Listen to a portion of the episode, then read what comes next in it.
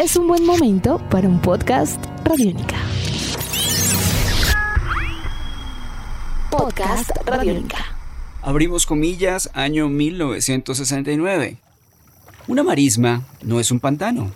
Una marisma es un espacio luminoso donde la hierba crece en el agua y el agua fluye hasta el cielo, donde deambulan lentos arroyos que llevan al astro sol hasta el mar y donde aves de largas patas se elevan con gracia inesperada, como si no estuvieran hechas para volar, contra el graznido de un millar de nibios gansos. Cerramos comillas.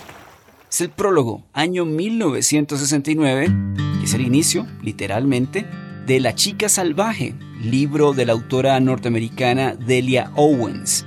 Un libro profundo, un libro dolido, un libro adictivo en su proceso de lectura, y es este texto y su autora los invitados e invitadas hoy a Una cita con el profe, podcast Radiónica tenemos el placer de presentarles una de las mejores novelas escritas a final de la segunda década del siglo XXI. Esta es Una cita con el profe, podcast Radiónica. La puedes escuchar a través de radionica.rocks y por supuesto a través de tus plataformas favoritas. Sean ustedes bienvenidos y bienvenidas a Una cita con el profe. Delia Owens, escritora norteamericana, La chica salvaje.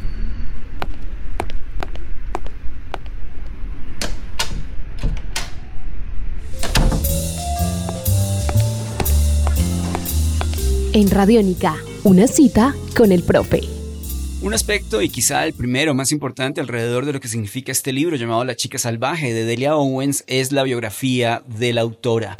Delia Owens nació en Georgia, Estados Unidos en 1949. Se formó como zoóloga y etóloga. Creció en Thomasville y se graduó en zoología en la Universidad de Georgia. Aspecto importante y fundamental teniendo en cuenta que las descripciones y el conocimiento científico del libro alrededor de la naturaleza es impecable.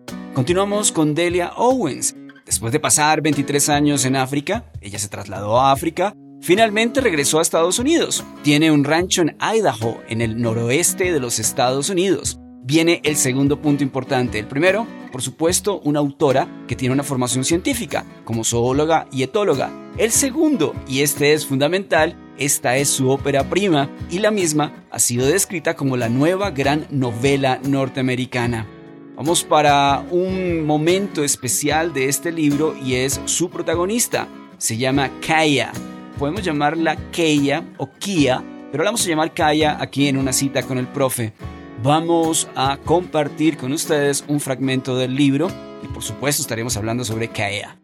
Comillas. Las palabras le recordaron a Kaya, la hermanita de Jody. Parecía tan pequeña y sola en la gran extensión de la marisma. Imaginaba a su hermana perdida en ella. Su padre tenía razón, los poemas te hacen sentir cosas. Continuamos con una cita con el profe, hoy con Delia Owens y esta obra maestra, sin duda alguna. Si quieren tener un libro adictivo, un libro que ustedes no quieren soltar y que no quieren terminar, la chica salvaje es un texto perfecto. Vamos a contar en qué consiste, sin ningún spoiler, La chica salvaje. La chica salvaje nace en los Estados Unidos en 1945. Tiene una mamá, tiene un papá y tres hermanos, hermanos y hermanas. No voy a profundizar más aún en el combo para, insisto, evitar cualquier spoiler. En el año de 1952, cuando ella tan solo tenía entre 6 y 7 años, es abandonada primero por su mamá, posteriormente es abandonada por sus hermanos y con el tiempo por su papá.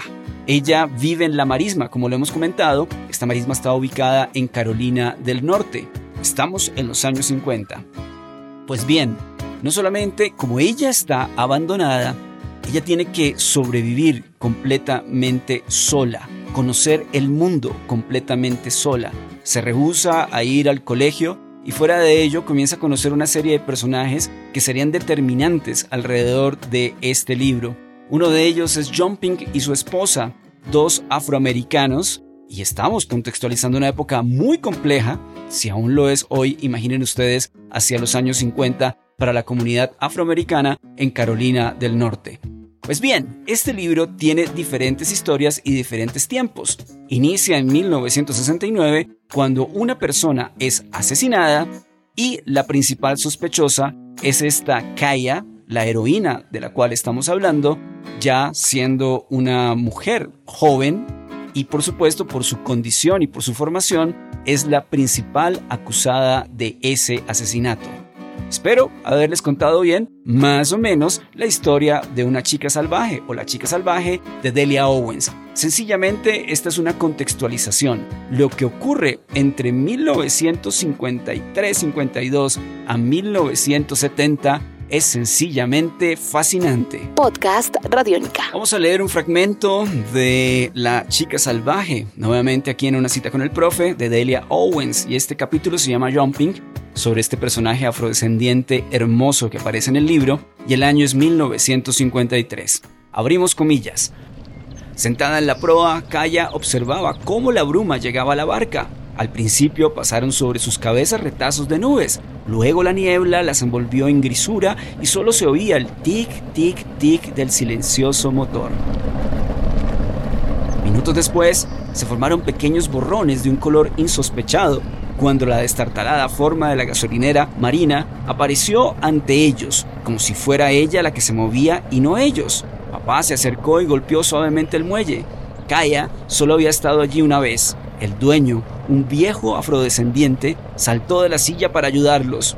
Por eso todo el mundo lo llamaba jumping, o sea, saltador. Cerramos comillas. Podcast Radiónica. Entramos en la etapa final de análisis de este libro llamado La chica salvaje de Delia Owens, escritora norteamericana nacida en 1949. Esta es, insistimos, su ópera prima.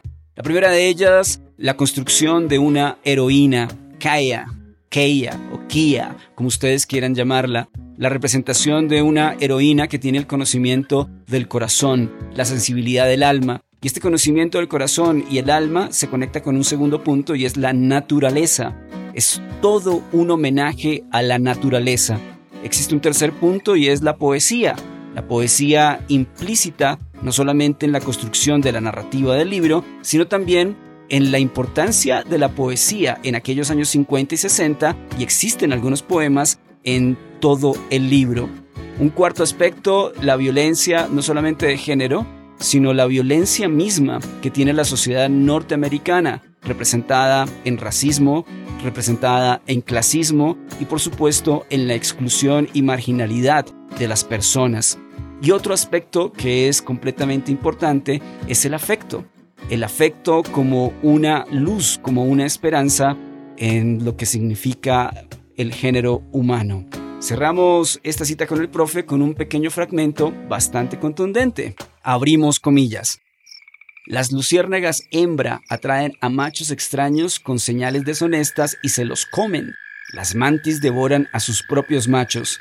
Los insectos hembra saben cómo tratar a sus amantes, pensó Kaya. Cerramos comillas. Sebastián Martínez Pavas en la producción de este espacio. Mi nombre es Álvaro González Villamarín. Queremos agradecerles su compañía hoy en una cita con el profe, podcast Radiónica. Nos puedes escuchar a través de radionica.rocks y también en tu plataforma favorita. Aquí también salvamos el mundo. De verdad, si quieren un libro que no quieren terminar y que les va a parecer fascinante su lectura, este texto, La chica salvaje de Delia Owens, es perfecto. Salva tu mundo, usa Radiónica. Nuestros podcasts están en radionica.rocks, en iTunes, en RTVC Play y en nuestra app Radiónica para Android y iPhone. Podcast Radiónica.